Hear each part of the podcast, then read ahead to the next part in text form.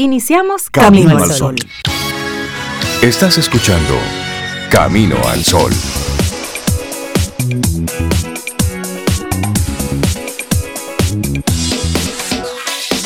Buenos días, Cintia Ortiz, Sobeida Ramírez y a todos nuestros amigos Camino al Sol oyentes. Muy buenos días. Muy buenos días. Hola Rey, Sobe, buenos días Laura Sofía y buenos días a todos los niños que nos escuchan en el día de hoy, no importa la edad. En el Día del Niño, todos los caminos al oyente son niños de corazón. Bueno, pues buenos días a todos los niños. Por eso es que no pueden quitar la ñ. Los niños, exactamente. La pues, si no fueran los niños. Entonces, buenos días a todos los que conectan con nosotros a través de cualquier rinconcito del mundo. Sobe, ¿y tú? Buenos días, ¿cómo estás? Hola, buenos días, Rey, buenos días, Cintia. Yo aquí de niña también. Tú ese también sentimiento, Eso, claro, esa actitud eh, que me encanta, sobre todo por la curiosidad de los niños y porque son tan libres. Esa, esa característica de los niños me gusta. Yo estoy bien, Rey. Espero que tú, Cintia y todos nuestros Camino al Sol oyentes, igual que Laura, estén súper bien hoy. 23 de diciembre. Va avanzando esto. Va avanzando. Ay, ay, ay. Previo a, a la gran cena, tú sabes. Así es, bueno, nosotros arrancando nuestro programa como siempre, súper contentos de poder conectar con cada uno de los Camino al Sol oyentes, de las Camino al Sol oyentes que siempre están durante todo el día ahí compartiéndonos informaciones, ya cerrando un año, cerrando un ciclo, ahora sí, ya en la, en la bajadita de este 2021 que para cada uno de nosotros trajo enseñanzas, muchos aprendizajes, retos, cosas buenas, elementos para nosotros analizar y es bueno pasar balance. Sí. Y a eso queremos invitarte a que hoy, mañana, vayas haciendo un poquitito de balance antes de que entre la locura y luego nos vayamos en loca caravana y en puro gozo. Pero esa, esa actitud de pensar un poquitito qué ha ocurrido en este año es bueno hacerlo porque para seguir avanzando es un muy buen ejercicio medir las cosas. ¿Qué hice, qué no hice, qué funcionó, qué no funcionó? ¿Qué puedo hacerlo, qué puedo hacer diferente el próximo año? ¿Qué puedo hacer mejor? ¿Dónde puedo apretar un poco más? ¿Dónde puedo hacer un mejor esfuerzo? ¿Qué, ¿A qué cosa no le debo prestar tanta atención? Esa, ese es un buen ejercicio que nos permite seguir avanzando en esta vida. Tú sabes que los temas que traemos en muchos casos, a veces sentimos que, pero es que nuestro camino al sol no están en esa etapa, esa gente son ya de otro nivel, ellos reflexionan, se miden y buscan eso, pero este tipo de temas a veces lo traemos porque ustedes, los caminos al sol son entes para replicar lo, lo, bueno que queremos que se dé en la República Dominicana. Entonces, si nosotros como, como comunidad tenemos un pensamiento pero podemos impactar a las personas a nuestro alrededor, dos, tres, cuatro, cinco. Imagínate el crecimiento de esa comunidad. Claro. En ideas y en pensamientos que entendemos que son relevantes. Entonces, por ejemplo, eso que dices hoy, Rey, ese tema que traemos en el día de hoy, imagínate que tú al llegar a tu oficina, Camino al Sol Oyente, llegas y a tu grupito así tempranito en la mañana con el café y el relajo, le dices algo así. A alguien le va a quedar esa información. Alguien Claro. este año va a medir lo que no había medido y va a reflexionar sobre lo que no había reflexionado. Y una de nuestras tareas como comunidad es enriquecernos para enriquecer a otros, para pasar esa barra a otros también. Así es. Y bueno, hoy el tema que queremos proponerte es que en salidas o compartiendo, asegúrate de que estés en buenas manos. Porque en estos días se sale mucho. Sí, estos son días de, de mucha juntadera, de, de conectar con otros. Entonces, trata de que las bebidas espirituosas que estén en camino ahí, no te... Administrarlas. Sí, administrarlas, no te jueguen una mala pasada, sino que usted ponga eso en el justo lugar donde va. El motivo no es para ir a beber, no, el motivo es para compartir. Y en el compartir, pues hay un trago, hay una comida, pero es poner el, el orden justo de las cosas, porque a veces nos confundimos hoy y vamos a la junta y es a comer y o a beber. Y no. Sí, pero eh, en demasía, tú sabes. Exacto. Hay una, mis amigas que son psicólogas, terapeutas, dicen que hay que fomentar el autocuidado. Claro. Sí, autocuidado. ¿sabes? Sobeida, cuida Sobeida. Exactamente, sin excesos y se puede disfrutar sin, sin llegar, tú sabes, a, a, maltratar nuestro cuerpo, nuestro espíritu y nuestra alma, porque se maltratan los tres cuando uno se pasa de bebida, de comida o de cualquier exceso. Es así. Y también en esos espacios buscar que sean ambientes sanos. Procura que con quien tú estés en ese tipo de lugares sean ambientes sanos. No te expongas sin necesidad. Porque sabes que al que todo se le pega es al que por lo general no tiene nada que buscar por ahí. Si de forma habitual usted no, no es de esa zona. Mire, no vaya para allá. No se le ocurra ir ahora, justo ahora. Sí, si usted de forma eh, en, el año, usted no acude a ciertos lugares, no vaya para allá ahora. Quédese en su zona conocida. Ahí sí hay que tener mucho cuidado en estos días. Y así arrancamos nuestro programa. Hay muchas informaciones, muchas noticias, muchos titulares que compartirte. Laboratorio Patria Rivas presenta En Camino al Sol, la reflexión del día.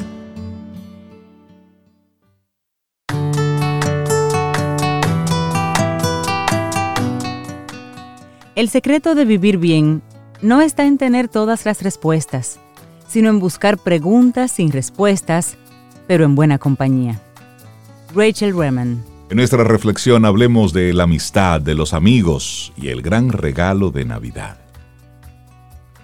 Ay, sí, es una, Qué rico, ¿eh? conversación, sí, sobre ciertos temas, un tiempo dedicado, puede ser el más grande obsequio que uno reciba amor de amistad. Pero, ¿qué es la amistad? ¿Existe el amor de amistad?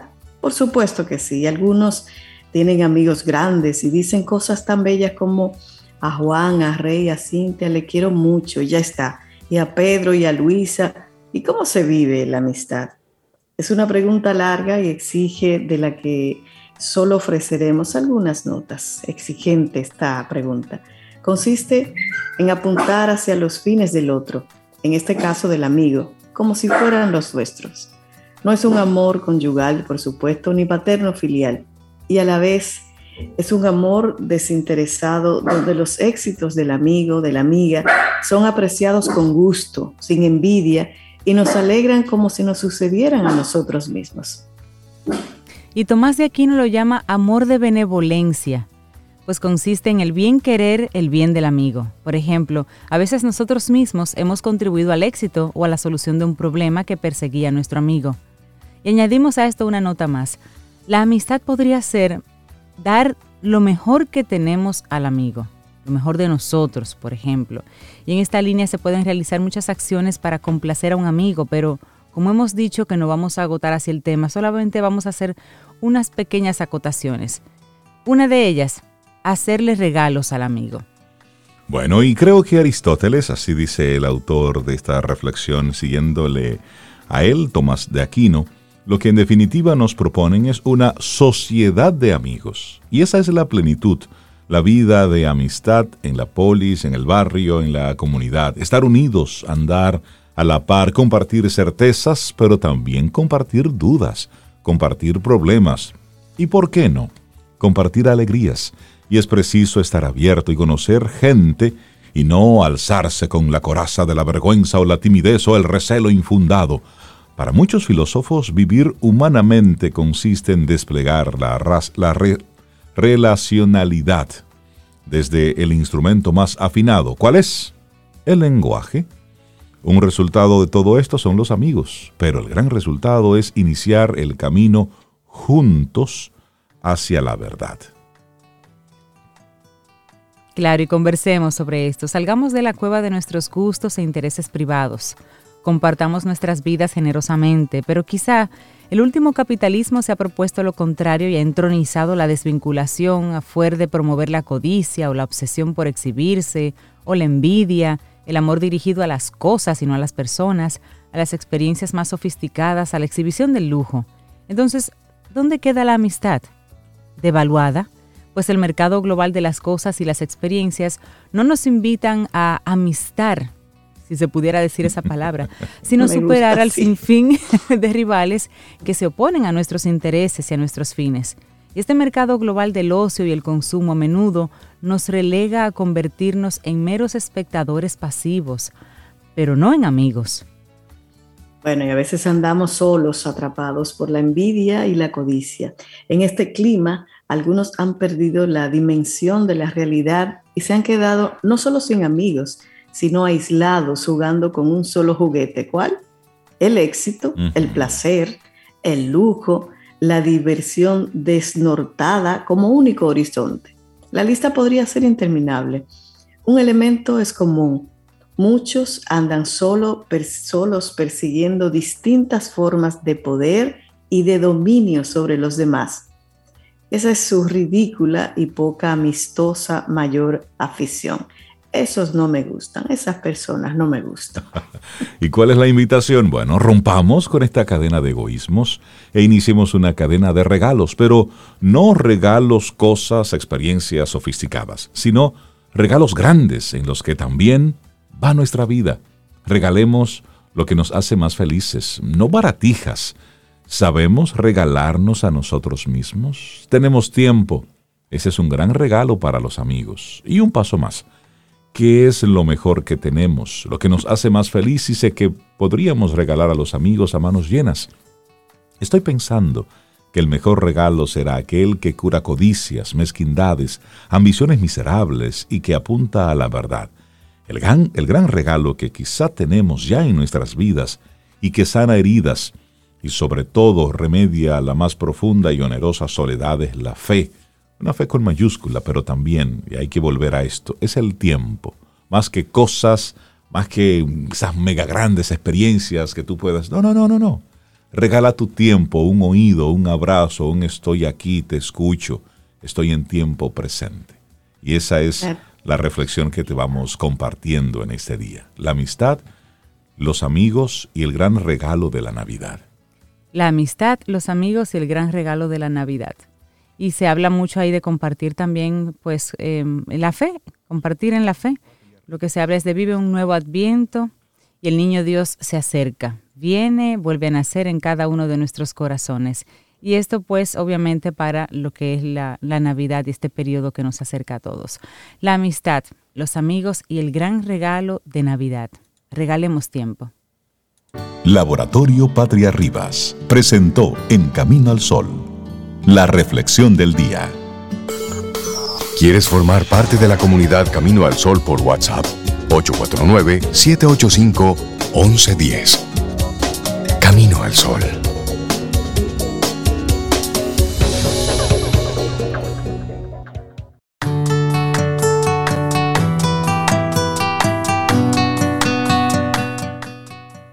Conoces a la persona adecuada en el momento adecuado y cumple con algo en tu vida. Y tú cumples con algo en la suya. Pero hay un límite de tiempo para eso, a menos que elija ser una buena compañía para el resto de su vida. ¿Sabes a qué me refiero? Laura Marling. Y le damos los buenos días, la bienvenida a una, una mujer poderosa que nos acompaña. Tiene ya nueve años con nosotros, Fénix Pérez, nuestra coach personal que nos acompaña como cada jueves para compartirnos esas informaciones que nos, nos remueven por dentro y nos hacen reflexionar. Fénix, ¿cómo estás? Buen día. Buenos días. Ay, padre, tú mira, 29 años tú, Reinaldo. Ay, sí, el tiempo pasa. hola, Fénix. hola, Sobeida, hola, Silvia, Laura, silente por ahí. Así es, hola, Fénix Pérez. Vamos a hablar entonces de creencias transmutadas en el 2021. Jesús. ¿Y de qué estamos hablando? Jesús santísimo. Vamos arriba. Qué fuerte. Yo tuve que pensar mucho porque yo, yo estaba pensando y buscando en, mi, en mis diarios. Tú sabes, yo me la paso escribiendo. Yo tengo varios diarios simultáneos. Eh, más la agenda, tú sabes. Entonces, yo tuve que, explorar mucho como como, pero, pero ¿será que yo no cambié nada este año? ¿Para qué yo me puse a decirle a Laura que ese era el tema? Dios, y no puede ser que yo no haya cambiado nada, o sea, ninguna creencia, pero sí. Porque, tú sabes, nada, nada sucede por casualidad. Yo dije, no, espérate, si yo si ese fue el tema que yo recibí, como así, como mágicamente. Ok. Eh, y se lo dije así, pum, sin pensar a, a, Laura, la productora de Camino al Sol, pues quiere decir que ese era el tema. Entonces yo tenía que explorar dentro de mí. Y, y yo vine a, a, aprender en el mundo, o yo vine a enseñar lo que yo vine a aprender, tú sabes. Eh, entonces la primera es el miedo. El miedo, eh, el miedo, el miedo se supera, pensaba yo. Y yo me he dado cuenta que el miedo es tan astuto y tan terrible que él no es que se supera com completamente o que no, o no se supera en sí. Él puede bajar el volumen en algunos puntos donde había mucho miedo. Entonces, tú de repente, digamos que tú tenías miedo escénico o miedo a qué sé yo, a, bueno, hablar en público, el mejor ejemplo. Ok. Eh, llega un punto en que lo practicas, te, te lo propones, no te visualizas, pa, y llegas, llega un punto en un par de años que ya lo dominas, que ni te dan nervios ni nada, tú sabes, que te, que te comes el escenario. Eh, sin embargo, el miedo revive muy rápido porque son unas conexiones muy fuertes desde de, de hace mucho tiempo que tenemos eh, dentro instaladas en el sistema nervioso. Ah, ahora, ¿qué, ¿qué, es lo que si yo aprendí? O sea, ¿a qué transmutó esta idea de que entonces el, el miedo se supera? No, no se supera. Ah, pero ¿cuál es, ¿cuál es la opción que me queda? Ah, eso es lo que se convirtió fue en yo puedo hacerlo a pesar del miedo.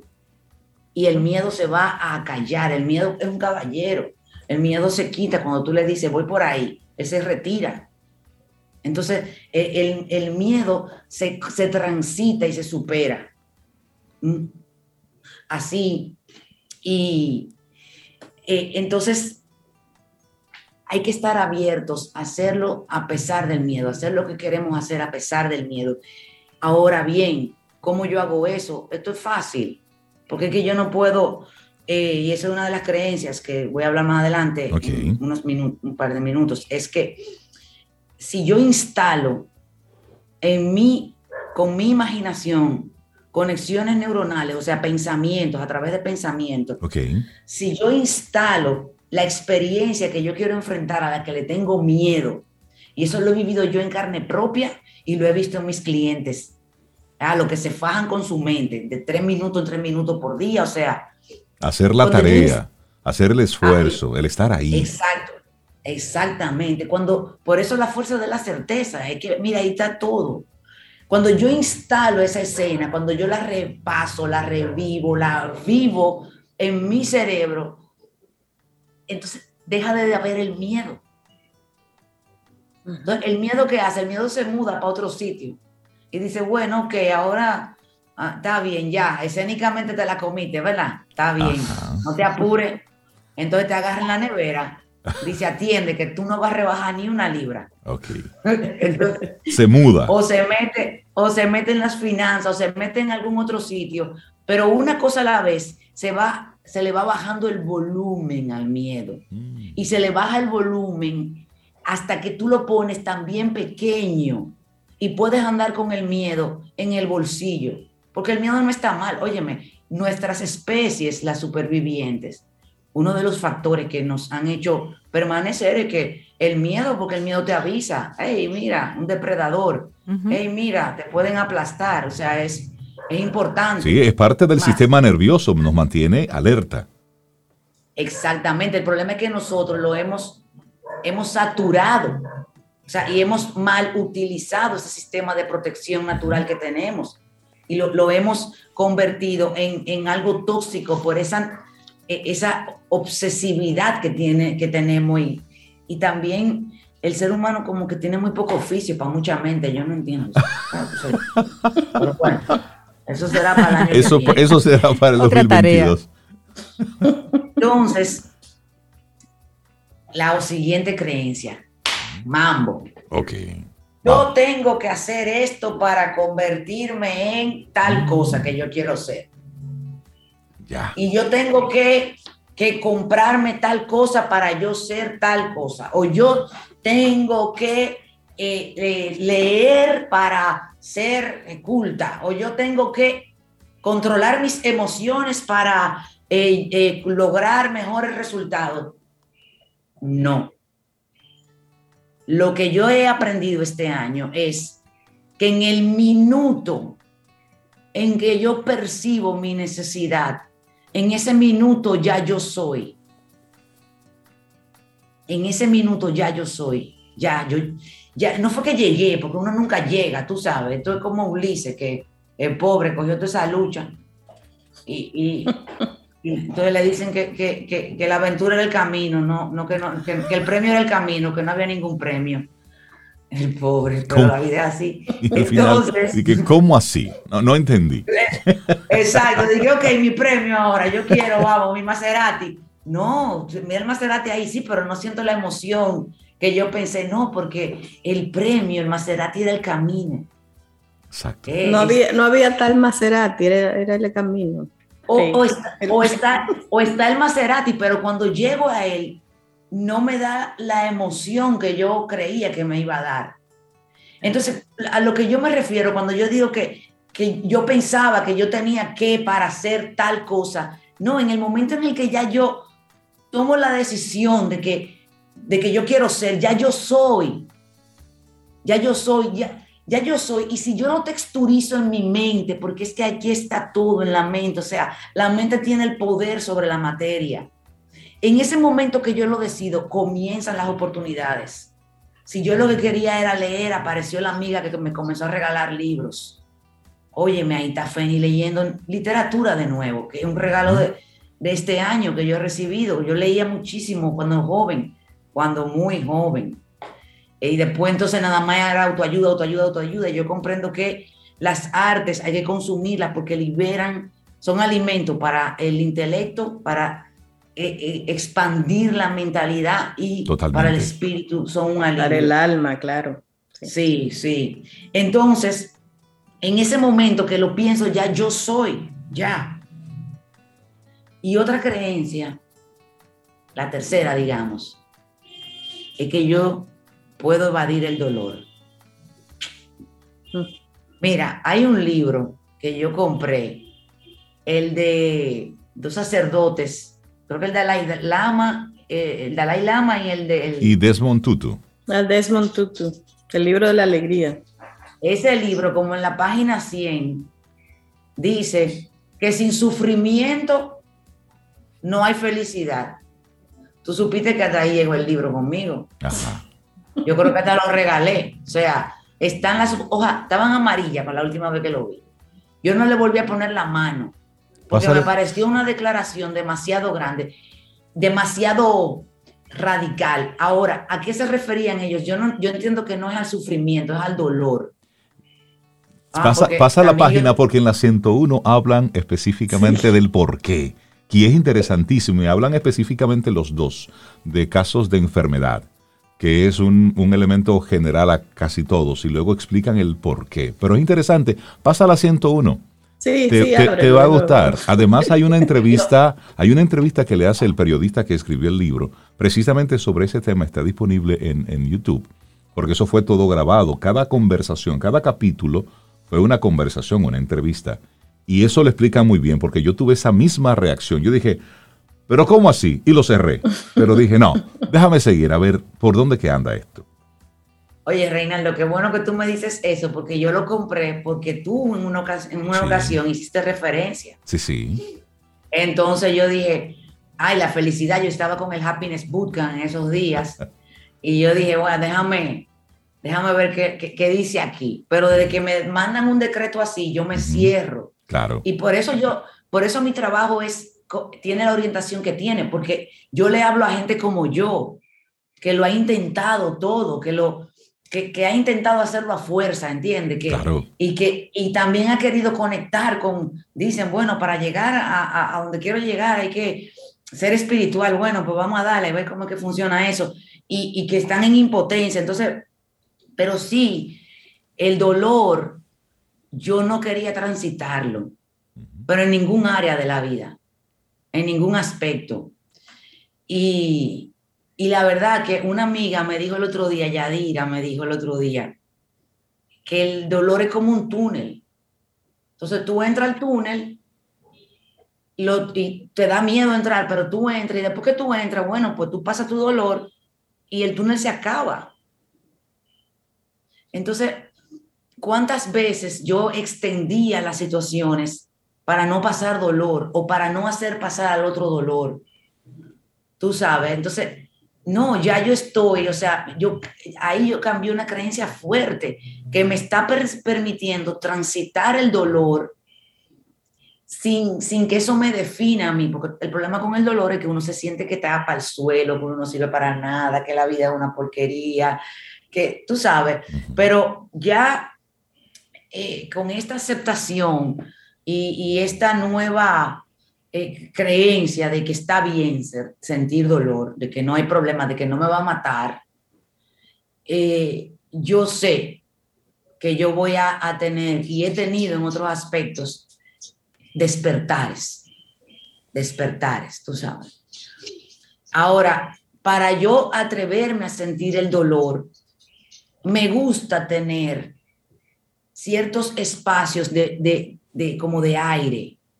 Y ese espacio de aire yo lo encuentro ahora mismo en la visualización creativa. Yo tenía un, tema, porque yo soy hiperactiva, soy muy ansiosa eh, y soy, o sea, yo, yo era, tengo eso y mi mente es muy fuerte y siempre está trabajando y hay una lealtad en mi familia al pensamiento racional. Tú sabes, sobre todo del lado de mi papá, son gente que más opinan y más racionalizan todo y, y son doctores y de todo saben y no le lleve la contraria que te retiran la palabra. Y los amo, claro. Eh, pero, pero esa, pero entonces, yo no, yo aunque aunque yo sabía, yo, yo, yo no me, se me hacía muy difícil conectar con estarme quieta para visualizar. Yo quería controlarlo todo. Yo quería controlar cada, cada visión que yo tuviera del futuro, cada textura que yo le daba, cada, cada cosa. Y, te digo, ahora, y en parte, en gran medida, gracias a mi trabajo con los ejercicios de la fuerza de la certeza, que comienzo el primero de enero para arrancar el año en fa, o sea, ya el grupo se está armando. Y yo he logrado encontrar un refugio hermoso en, en la visualización, porque yo me voy, lo que antes, hace unos meses era el futuro, yo lo vivo realmente como que eso está pasando ahora. Y me despierto de la, de la visualización, porque no le quiero decir meditación para que vale y no me arranque la cabeza. Eh, me, levanto de la visualización siendo otra. Y aquí se aplican todos los principios de la física cuántica y de la neurociencia que yo he acuñado en mi programa de la fuerza de la certeza, porque funciona, funciona, o sea, funciona incluso, o sea, incluso aceptar que voy a pasar por un dolor. Si yo tengo una creación en mi mente, pasa todo más rápido, y creo, creo mi futuro y lo vivo desde ya. O sea, ya yo soy. Y cerrando, tenemos la fuerza de la certeza que comienza el primero de enero para que te reprogrames absolutamente. Y para los Camino al Sol oyentes y todos los que eh, eh, están cerca, el día 29 a las 8 de la noche, tengo un resumen que voy a compartir en vivo de la charla Mente sobre materia. Ahí vas a poder preguntar, vas a escuchar los principios, o sea, y cómo tú puedes, o sea, de, de dónde es que viene esto de poder transmutar y convertirte en lo que quieres ser. Señores, no hay techo. Vamos a darle. Fénix Pérez, tres creencias transmutadas en este 2021. Me gusta esa frase que utilizas para cerrar. El techo el cielo es el límite. Y eso es algo muy poderoso, porque las limitaciones solamente están en nuestra cabeza. No importa tu situación eh, personal, no importa tu situación económica actual, no importa lo que estés viviendo ahora mismo, no importa si tú crees que estás en el fondo. Y miren, esto no tiene nada que ver con motivación ni con pajaritos así en el aire. No, no, no, no, no. no. Esto es realidad. Si usted lo pone en su cabeza y usted le da para allá, y usted hace la tarea, usted hace el esfuerzo, usted lo puede hacer, porque solamente en la queja, en usted regodearse en lo mal que le está yendo, ahí no hay nada, ¿eh? Usted quiere hacerlo diferente, hágalo diferente, muévase. Eso no es magia, ¿eh? Eso se llama esfuerzo, eso se llama trabajo. Si quieres un 2022 diferente, este 2021 hazlo diferente. Eso es sentido común. Y a eso es que nosotros aquí en Camino al Sol apostamos. No hay un palomita buena onda, no, no, no, no, no. Nosotros hacia donde vamos es hacia el trabajo, hacia el esfuerzo, hacia la responsabilidad que tú debes tener sobre tu vida. Fénix, muchísimas gracias por regalarnos todo este año de muy buenos contenidos, de, desnudar eh, tu alma en muchas de tus participaciones. Los Camino al Sol oyentes te lo agradecen. Y por supuesto, desearte una feliz Navidad encontrarnos entonces en la décima temporada de Camino al Sol. Sí, Fénix, 10 años, vamos para 10 años ya, Fénix, en el 2022. Así es que ten felices ¿Y, fiestas. ¿Y ella con nosotros, Rey? Sí, desde el día, desde el día uno. Sí, sí, sí. Fénix, wow. felices fiestas. Tú cuídate mucho. Amén. Feliz, feliz 2022 y gracias a ustedes por el espacio. De verdad que sí, a todos los Caminos al Sol oyentes por estar ahí también y por retroalimentarme. Gracias. Cuídate mucho y te, despedimos con música. Ten un buen día, un buen despertar. Hola. Esto es Camino al Sol. Camino al Sol.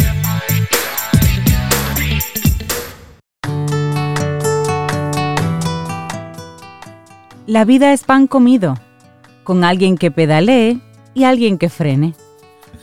Tomado de la película de los Muppets.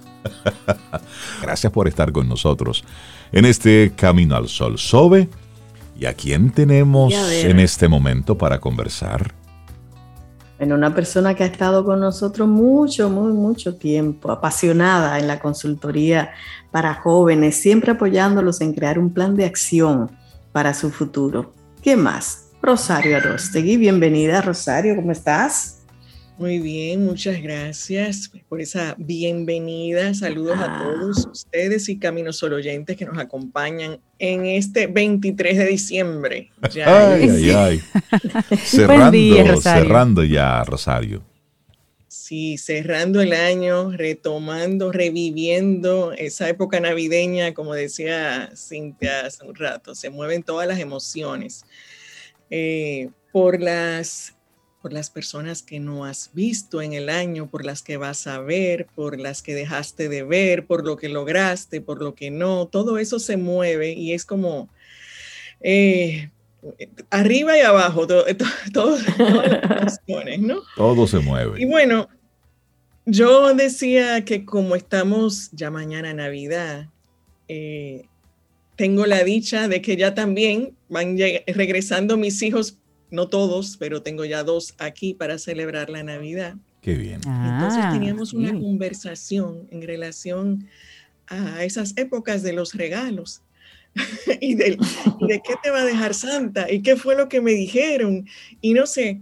Entonces eh, me inspiró a compartir con ustedes eh, porque la verdad es que va pasando el tiempo y eso hace que en una misma casa hay una mezcla de emociones. Tienes a los niños que están con esa ilusión, donde ahí no hay arriba y abajo. Eso es pura ilusión, emoción de que viene en los regalos y todo lo que es la Navidad y ese sentir que tienen a esa edad. Van creciendo y como que algo va pasando y cambian, ¿no?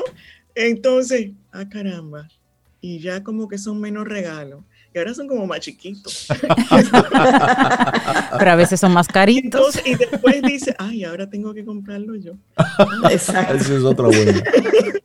y va cambiando. Entonces, eh, yo recordé en esa conversación que tenía en esta semana con mis hijos, que también hay una, algo que nos pasa a todos y es ese momento en el que Santa el niño Jesús, como le quieran decir, como que pasó, se, dejó de ser lo mágico que era.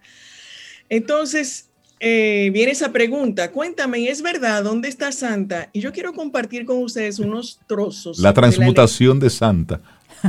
¿Eh? La transmutación. Santa se, se transmuta, se transforma. Sí, se transforma. Entonces yo quiero compartir con ustedes eh, dos párrafos de lo que fue la historia que en su momento yo compartí con mis hijos y que me parece muy válida retomar. Y es precisamente cuando se da esa conversación de que, papi, explícame bien, eh, ¿qué es lo que pasa? ¿Cómo es que llegan los regalos? ¿Cómo es el asunto? Si aquí no hay chimenea. Sí, sí, sí, el hombre del traje rojo. ¿Y cómo es? Y entonces, ¿qué le dejo? Bueno, entonces en esa conversación es un poquito largo, pero yo traigo unos párrafos que es lo que quiero compartir y dice, cuando llegamos a cierta edad, descubrimos que el Santa Claus real no es el tipo que baja por la chimenea en Nochebuena. La verdadera vida y el verdadero espíritu de este duende mágico vive para siempre en tu corazón, en mi corazón, en el corazón de mamá y en el corazón y la mente de todos los que creen en la alegría que causa el dar a los demás. El verdadero espíritu de Santa Claus pasa a ser más lo que das que lo que recibes. Una vez que lo entendemos y se vuelve parte de nosotros, la Navidad se vuelve más linda y más mágica, porque nos damos cuenta de que la magia viene de nosotros cuando Santa Claus vive en nuestros corazones. Y le dice, ¿entiendes lo que trato de decirte? Y luego dice, ahora bien, en este momento perteneces a un grupo de gente muy especial. De aquí en más compartirás la alegría de la Navidad todos los días del año, no solo un día especial. Por ahora, Santa Claus vive en tu corazón como vive en el mío. Es responsabilidad tuya que este espíritu de entrega se desarrolle plenamente como parte de esta vida de Santa Claus dentro de ti. Es una de las cosas más importantes que pueden ocurrirte en toda tu vida porque ahora sabes que Santa Claus no puede existir sin que personas como tú y yo lo mantengamos vivo. ¿Crees que puedes hacerlo? Qué bello.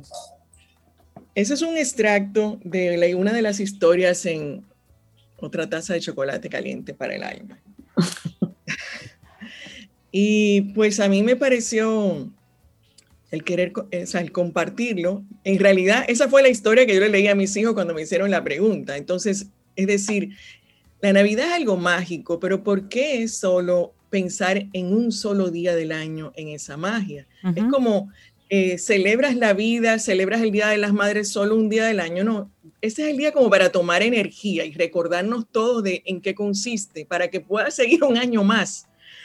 Entonces, eh, que esa magia vive en ti y cuando nosotros logramos desde muy temprana edad que nuestros, involucrar a nuestros hijos eh, eso es algo que también usamos aquí en la casa, es la labor de duende. Mis hijos hacen labor de duende, entonces se lo turnan. Eh, ¿Y en qué consiste eso? Bueno, dependiendo de la edad, esa labor de duende cambia. Entonces, el poder hacer duende es el que le ayuda a Santa que puede regalarle a los demás, que se involucren en un dar y recibir, que no solamente sea el esperar que me lleguen los regalos a mí, porque ahí es donde está la magia de, compartir y eso es parte del mensaje. Entonces, no se trata de quién te regale y de lo que tú le pusiste en el arbolito, sino de la esencia de dar y recibir, que usamos ese espíritu mágico para recordarlo en Navidad y dar y compartir con nuestros amigos, familiares y con esas personas que entendemos que han sido importantes en nuestra vida durante ese año. Pero ¿por qué esperar un solo día para darte ese regalo? Porque uno de los aprendizajes que puedo regalar hoy en este año, que ha sido un año retador para todos, de alguna manera cada quien ha tenido sus especialidades de situaciones que vivir, como en cualquier otro año. Pero hay una de las frases que quisiera regalar y es siempre es el mejor momento. No hay que esperar un 24 de diciembre para hacer un regalo, para decirte un te quiero, para dar un abrazo, para cumplir un sueño. Sí. Eh, no hay que esperar que termine el año para recordar a los amigos, pero bueno, tienes una buena excusa. Entonces, si no lo has hecho, aprovecha esa excusa para retomar y tomar e, e, e, ese contacto con esas personas que han sido importantes en tu vida y que a veces en el momento uno no se da cuenta de qué tan valiosas fueron, sino que cuando pasa el tiempo tú dices, wow, ahora entiendo por qué me dijo tal cosa, ahora entiendo por qué pasó. Entonces, siempre es el mejor momento. Ah, que debiste haberlo aprendido y haberle dado las gracias en aquel momento. Bueno, pero no lo hiciste hoy. Pero hoy estás haciendo conciencia sobre esto. Sí. Exacto. Entonces, siempre es el mejor momento, es, eh, es una frase que hace mucho llegó a mí, pero que la he recordado más este año, porque a veces estamos esperando, no es que no es el mejor momento para yo hablar de eso, no es el mejor momento para hacerlo ahora, no es el mejor momento. Y llega un momento que no hay más momentos. Claro. Entonces, ¿por qué esperar cuando en realidad, eh, cuando tú quieres hacer algo, se puede? ¿Que requiere mucho de ti? Sí, requiere mucho de ti cuando estoy trabajando el plan con los jóvenes, eh, que creo que aplica a todo en realidad, es decir, ¿cuál es tu sueño y cuánto estás dispuesto a pagar para hacer realidad ese sueño? Y ahí es donde está la clave. A veces ese, eh, no quiere decir que, eh, que todo suceda de un día para otro, pero tienes que comenzar a construir eso. Por eso también la frase de que enfocado y sin prisa pero sin pausa. Si de verdad quieres algo, enfócate en ir creando las condiciones para que eso suceda. A veces las cosas no suceden de la noche para la mañana, toman tiempo. Por eso eh, hay una frase muy interesante entre los emprendedores, especialmente en las historias de Silicon Valley, que dice, sí, claro, fui exitoso de la noche a la mañana una noche que tomó siete años. Exactamente. Exacto. ser exitoso me tomó. exacto, ser exitoso me tomó diez años, pero así. Sí. Lograr la profesión que quería, quizás no la pude pagar inmediatamente, me tuve que graduar en diez años, pero lo hice. Lo hice. Eh, entonces, cuando se quiere, se puede. Eh, siempre hay, tiempo para aprender algo nuevo, nunca es tarde. Si no lo has hecho, pues revísalo para el año que viene, eh, porque sencillamente este, hay algo en el calendario que nos invita a vivir la Navidad, como una vez lo dije por aquí, y que nos invita a reflexionar. Entonces, utilízalo como cierre y como retoma energía. Mira, Rosario, y en esa misma línea, porque estamos hoy a 23 de diciembre y decir, bueno, Navidad todo el año. ¿Y cómo poder er, eh, retornar a este sentimiento? Volver a esta sensación que tienen estos días que son muy mágicos, por las razones que sean. Un 22 de septiembre, 4 de la tarde con mucho calor. Es decir, un día ordinario. Es decir, un día cualquiera, cuando Santa está lejísimos cuando ya no hay nada, ningún tipo de festividad, cuando, cuando simplemente estoy en el día a día. ¿Cómo reconectar con este sentimiento del hoy en lo que puede ser, entre comillas, un día ordinario, que no lo tiene, porque cada día tiene lo suyo? Pero ¿cómo conecto con eso?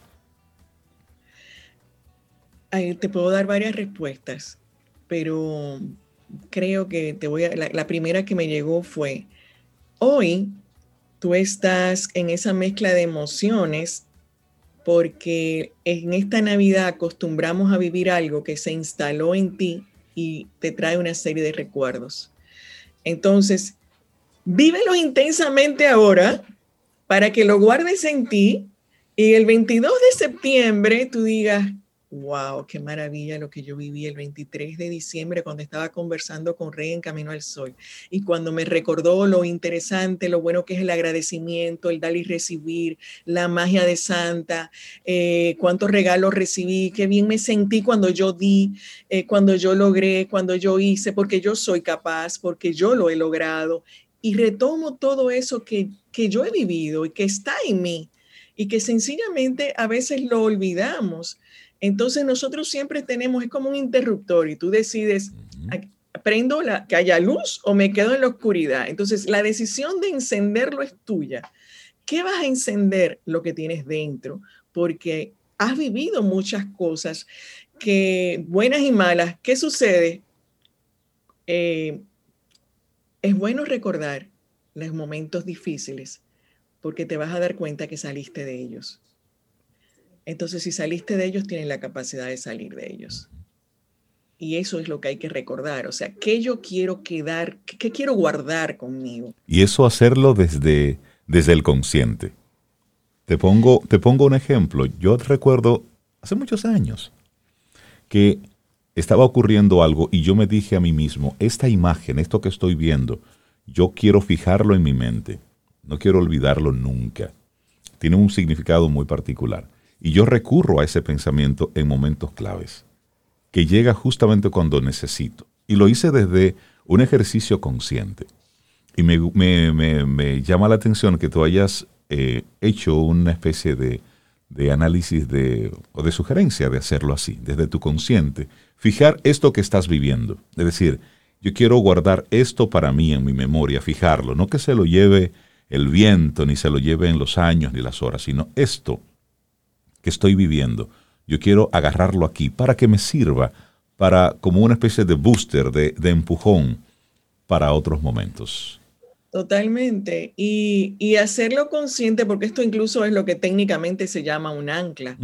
Entonces un ancla te ata una emoción y tú decides cuándo la usas. Claro.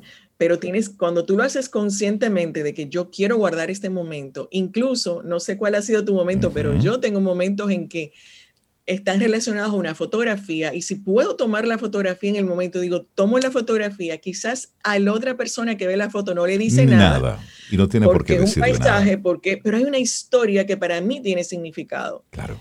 Y yo les digo, en mi celular yo tengo foto específica para recordarme, yo tengo canciones específicas, porque a todos nos pasa. Entonces, con conciencia elige qué es eso que tú vas a utilizar a tu favor, porque eh, quizás es otra escena, pero a veces perdemos personas muy queridas y decimos, pero yo la quiero recordar así. Exacto. Entonces tú elegiste cómo recordarla, a pesar de que la viste asá, pero tú dices, no, yo la quiero recordar así. Entonces estás eligiendo y estás reforzando eso o con el mensaje o con la foto o lo que sea. ¿Qué estamos diciendo con esto? Que en realidad nosotros sí podemos elegir la emoción con la que vamos a vivir el día. Nosotros sí podemos gestionar las emociones y gestionarlas no quiere decir controlarlas. Eh, decía Cintia hace un rato con una de las frases, la parte de la respiración. Bueno, sientes tristeza, siéntela, respira, busca qué hay. Y ahí con esta te dejo otra de las frases que tenía, como cuando dije voy a regalarte algunas frases, es algo que ha sido muy importante para mí en este año, es conecta contigo. Estar presente es una frase muy bonita, pero tiene que ver con estar aquí ahora, así, mira, pellízcate en tu cuerpo. ¿Qué estás sintiendo aquí ahora? Permítete sentir. Lo que sientes aquí ahora es una forma de estar presente. Entonces, ¿qué? A, a ver, más claro, conecta con tu cuerpo y a través de conectar con tu cuerpo vas a dejarlo sentir y usa la respiración para que fluya eso pero te va a dar mucha información y luego tú eliges. Rosario Arostegui. Navidad, magia y aprendizajes. Qué lindo tema para cerrar tus participaciones en este 2021. Desearte una feliz Navidad, agradecerte por cada una de tus participaciones, de tus conversaciones en nuestro programa por todos estos años, en especial este 2021 y por supuesto, deseamos que nos acompañes en el próximo año 2022, en la décima temporada de Camino al Sol. Rosario, felices fiestas. Feliz Navidad, que la magia siempre viva en sus corazones, en todo lo que nos acompañan y que nos volvamos a encontrar conectando con esa magia cada vez que lo decidamos y que sea siempre es lo mejor. Feliz Navidad, hasta el próximo año. Gracias, Rosario. Gracias, Rosario. Feliz Navidad. Vida noticia, entretenimiento. Camino al sol.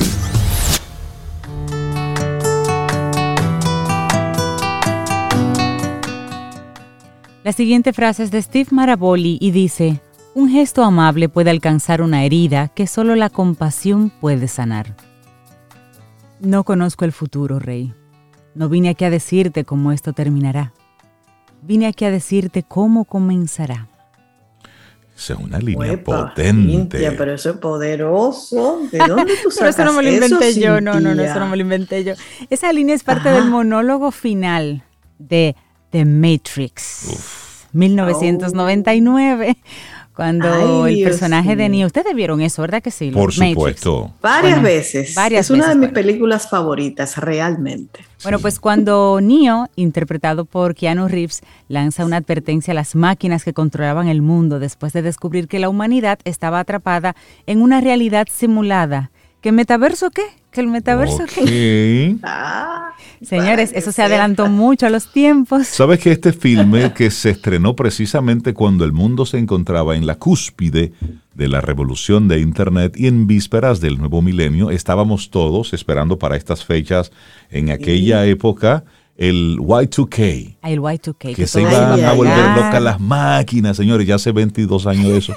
Ay, ay, ay. Ay, rey, no me digas. Y que todo, y que todo eso planteaba, recuerden, preguntas trascendentales sobre la web, la conciencia, el control social. Bueno, esa es una película. Y lo que hemos visto en estos últimos años, bueno.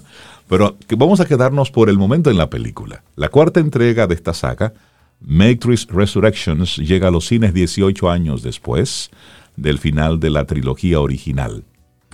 Y ante esto, ¿qué les parece si analizamos un poquitito el legado que aún perdura en nuestra sociedad derivado de esta película, que para algunos ha sido un referente profético?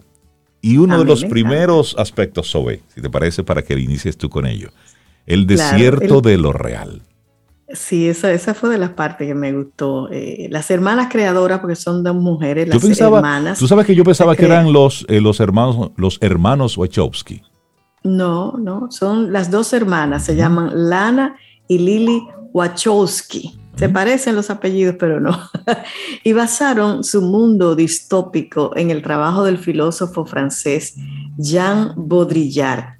Es el trabajo de ellas. Y mira, mucho antes de que Reeves Keanu Reeves se pusiera el sobre todo, o sea, se, traje así negro, full, y esas gafas de sol de Neo, le pidieron a él que leyera el libro Simulacro y Simulación, un libro publicado por el académico en 1981. En el libro, Baudrillard reflexiona sobre un desierto de lo real, un mundo donde la verdadera realidad había sido reemplazada por las ilusiones del capitalismo. Y la película tomó en concreto este concepto en el líder rebelde Morpheus. ¿Se acuerdan de Morpheus? Cuando, usa, cuando usa la frase para representar a Neo las ruinas del mundo exterior. Y para Baudrillard no había un escape de la simulación, pero estas chicas, hermanas, las Wachowski, ofrecieron esperanza en la promesa de un verdadero mundo natural desconectado y separado de la Matrix. Y esto lo explica el profesor Richard Smith, editor de Baudrillard Dictionary. Impulsar con su línea narrativa las ideas de Baudrillard es en esencia uno de los primeros legados del fin. No obstante, su influencia, como decía Rey, se extiende a situaciones y expresiones cotidianas. Y bueno, vamos a compartir algunas de, esos legados de esa película eh, de Matrix, año 1999. Y la primera, esa me encanta. La primera es la píldora roja. Una de las uh. escenas más icónicas de The Matrix es cuando Morpheus, que lo, haría, lo hacía Lawrence Fishburne, le muestra a, a, Neo, a Neo, que entonces vivía como un hacker, el personaje Thomas Anderson, una píldora azul y una píldora roja. Si Neo toma la píldora azul, regresa a la vida como Anderson, inconsciente de la matriz, el mundo simulado creado para esclavizar de forma encubierta a la humanidad. Pero la pastilla roja, por el contrario, le iba a mostrar la realidad y tendría presente la tiranía de las máquinas.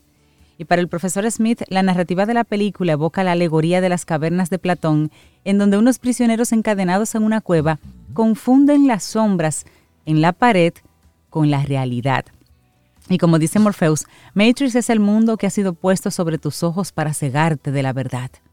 La escena de la píldora insta a los seres humanos básicamente a liberarse del mundo de las apariencias, señala Smith. Y con el tiempo, esta prominencia cultural de la película ha hecho que la metáfora de la píldora roja cambie por causas muy alejadas a su significado original. Por ejemplo, esta idea fue adoptada por un grupo de misóginos de Internet, en particular el movimiento Incel, compuesto por hombres supremacistas que critican la libertad sexual de las mujeres y el feminismo. Entre estas comunidades de Internet destaca un foro de Reddit llamado TRP, que fue lanzado en el 2012 con el objetivo de proporcionar a los hombres una especie de estrategia sexual para derrotar lo que describen como una cultura feminista manipuladora que únicamente empodera a las mujeres. Ah, bueno, como una forma de agarrar por los pelos, algo que tiene un significado diferente. diferente. Pero bueno, eso es el tema de la, de la píldora roja y la píldora azul. Lo rojo es, es la realidad. Lo azul es, bueno. Mantenerte en, la, en las apariencias. Mundo metaverso. Bueno, número dos, liberar la mente. Ese es otro de los legados de la película. La idea de liberar la mente explotada por la teoría de la píldora roja se introduce en la política de hoy día, sobre todo en los diferentes movimientos populistas modernos de extrema derecha que se posicionan a sí mismos como antisistema. Esta filosofía de la píldora roja se convierte entre los militantes de la extrema derecha en un verbo ante su costumbre de atacar el multiculturalismo, la globalización, la inmigración, como dijo el presentador Daniel Light. Alimentada por la desconfianza en el gobierno, en los medios de comunicación y el status quo, la extrema derecha fue impulsada como corriente principal de la política occidental por el presidente de Estados Unidos, Donald Trump, y sus partidarios. De hecho, la propia hija de Trump, que entonces asesora principal de la Casa Blanca, citó con orgullo al multimillonario Elon Musk en Twitter para decir que se había tomado la píldora roja. Pero hay otro elemento por ahí, que es la posverdad. Claro, la posverdad. El hecho de que ahora sea tan fácil encerrarse en una cámara de resonancia en línea, que es un espacio desprovisto de opiniones equilibradas en el que se reafirman nuestras propias opiniones, ha llevado a afirmar que estamos viviendo en la era de la posverdad. Y este término incluso fue declarado palabra del año por el diccionario de Oxford después del Brexit y de la campaña presidencial en Estados Unidos en el año 2016. Las aplicaciones de mensajería y las redes sociales han ayudado a que este clima, este clima florezca con la promoción de noticias falsas y el uso de algoritmos que construyen una versión de la realidad adaptada a nuestros gustos. Un informe sobre el ecosistema digital de las noticias publicado por el Instituto Reuters este año, desveló que si bien las audiencias valoran cada vez más la verdad, solo el 44% cree en las noticias que lee.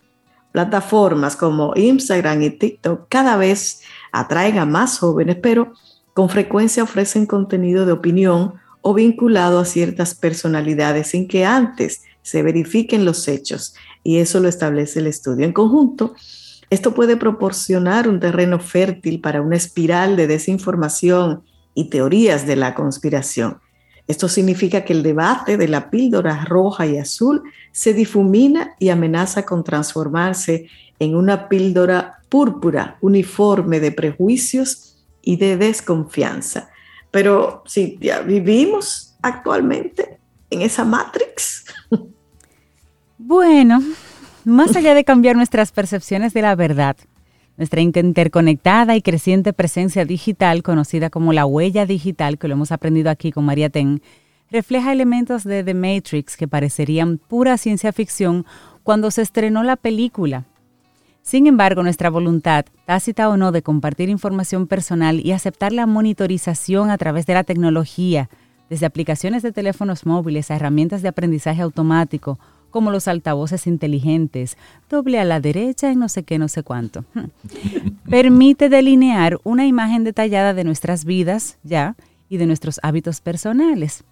El escándalo de datos de Cambridge Analytica, ¿recuerdan? Claro. bueno, mostró cómo esta información se puede utilizar para influir en votantes de diversos sistemas políticos. La superposición de nuestros perfiles digitales y la vida real aumenta cada vez más con las nuevas tecnologías de realidad virtual que hacen referencia a cómo los rebeldes se conectan y desconectan de la simulación en la película. Facebook, por ejemplo, anunció recientemente planes a largo plazo para crear un metaverso virtual, lo que permitiría vivir aún más de forma inmersiva en Internet. Así como los luchadores de la libertad de Morpheus hackearon la matriz para instalar programas que reflejaban diferentes escenarios, en nuestros días existen los videos deepfake, copias generadas por computadoras que buscan imitar a una persona real. Y a ese se hace mucho hackeo por esa vía. De la misma forma, el transhumanismo, la creencia de que los humanos pueden mejorar más allá de sus limitaciones físicas y mentales, mejorar sus cuerpos incorporando tecnología, también coincide con la forma en la que los personajes de la película pueden descargar habilidades, ¿se acuerdan eso? Y aprender a manipular las leyes de la física dentro de la manipulación. ¿Cómo se aprendían un libro? ¿Cómo, cómo descargaban una...? No, a volar, ¿no te acuerdas? el personaje femenino, eh, ¿cómo era que se llamaba? Trinity. el, personaje femenino que aprendió a volar un helicóptero. Sí, Trinity. Eh, Trinity, ¿verdad? Exacto. Trinity era. Me encanta. Bueno, y a todo esto que estamos hablando como si fuera todavía parte de ciencia ficción, una película, pues miren, ayer yo recibí la publicidad, lo que es el, Meta, el Metaverse Talent Show 2021. Es decir, un talent show, pero en metaverso. Estamos hablando, ustedes eh, conoce muy bien los programas estos, los American Idol, los The Voice, todas esas cosas, ¿ok? Imagínense eso mismo, pero el participante no está físicamente en el escenario, sino que el participante está en otro lugar. Tiene atado a su cuerpo un traje que le permite pues eh, captar todos sus movimientos. Tiene frente a sí en la cara, tiene una cámara que muestra sus gestos, pero quien se presenta ante el escenario, ante el público, ante los jueces, es su versión en metaverso, es decir, una versión totalmente digitalizada del el artista. Y las cosas que muestran que pueden hacer es impresionante. Y esto ya se está aplicando en tiempo real en la industria del entretenimiento que siempre sirve en una primera etapa como un caramelito para que la gente vea la parte bonita, divertida eh, de todo esto. Sin embargo, va mucho más allá. Entonces nosotros aquí en Camino al Sol vamos cerrando nuestro programa diciendo que aunque vivimos en un mundo análogo de las cosas que estamos tocando, estamos cada vez más cerca de ese mundo virtual como si fuera Matrix, que vives una cosa en el mundo análogo y otra cosa en el mundo virtual. Ese juego que existe, Second Life. Hay gente que tiene años en Second Life. Sí, pero que viviendo esa otra vida. Es un metaverso más. Eso es una vida en pantalla, pero imagínate que tú ya puedas moverte físicamente, hacer cosas. Eso es lo que estamos viendo hoy. es decir, esta película del 99 nos trae muchas cosas a este presente. Es una buena época para verla de nuevo con los ojos de, este presente, con los ojos de hoy. Hacemos una pausa y retornamos en breve. Dime, Sobe. No, eh, que para, para, cerrar el tema, hay un grupo de físicos que en el año 2016 sugirió, Rey Cintia, que es probable que nuestro universo no sea real y en cambio sea una simulación gigantesca dirigida por un poder superior. Y eso lo apoya Elon Musk y otros eh, de esos líderes de, Silicon Valley. Y como dice Neo en la película, advirtió a las máquinas en aquel 1999, les voy a mostrar un mundo sin ustedes, un mundo sin reglas y controles, sin fronteras y límites, un mundo donde todo es posible. Creo que es momento para hacer una pausa comercial, muy análoga. Retornamos en breve.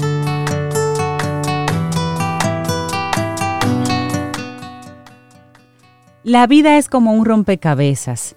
Cada pieza tiene una razón, un lugar y un porqué. No insistas en colocar piezas donde no caben.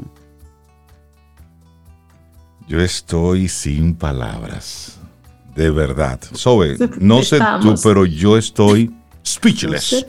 estoy, estoy mudo. Porque tenemos a, a, un, a un equipo espectacular de colaboradores, productores que siempre están ahí conectados. Entonces, Braudín acaba de darnos a, a Sobe y a mí un baño de realidad. Antes eran los hermanos Wachowski. Tú tenías razón. Eran los hermanos, pero ahora son las hermanas Wachowski. Sí, porque son trans ahora. Ahora son transgénero, es decir, ellos se cambiaron. Este mundo es, va, va raro. ese, ese dato yo no lo, no lo, tenía. Yo no lo sabía. No, no tenía esa información. Pero bueno, hermanos, hermanas ahora. Bueno, pero siguen con esa bueno mente que creativa. Netflix, sí, es buenísima. Exactamente. Que, y siguen teniendo los royalties. sí, sí, no eso, eso a mí mes y sin embargo. Lo, lo interesante, sí, inclusive yo voy a, voy a buscar ese libro que ellos eh, eh, invitaron a, a Nio su nombre es Keanu Reeves, pero me gusta más llamarlo Neo, para leer ese, ese libro. Es decir, léete ese libro que se llama Simulacro y Simulación, así se llama este libro de 1981 que fue, ok, léete eso, ¿lo entendiste? Sí, entonces sí puedes ser el actor, sí puedes hacer la película. Mira, hay que leerlo el libro, sí. Simulacro y Simulación del 81, hay que buscar ese libro para uno empaparse de todo esto. Señores, llegamos al final de Camino al Sol por hoy.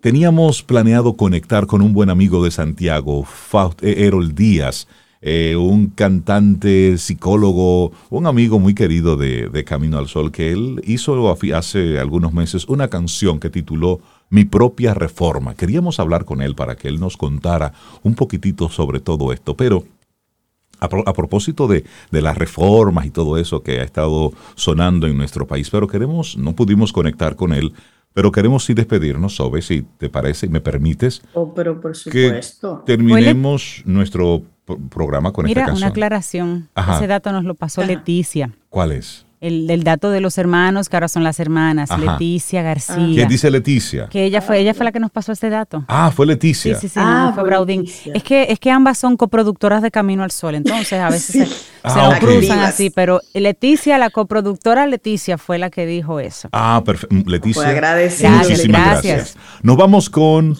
Erol Díaz, esto es mi propia reforma. Nosotros nos sumamos completamente a las letras de esta canción. Así es. Invitamos a los Caminos Sol oyentes a que la hagan suya. Señores, hasta mañana. Y esperamos que hayas disfrutado del contenido del día de hoy. Recuerda nuestras vías para mantenernos en contacto. Hola arroba caminoalsol.do. Visita nuestra web y amplía más de nuestro contenido. Caminoalsol.do. Hasta, una, próxima, edición. Y pásala bien.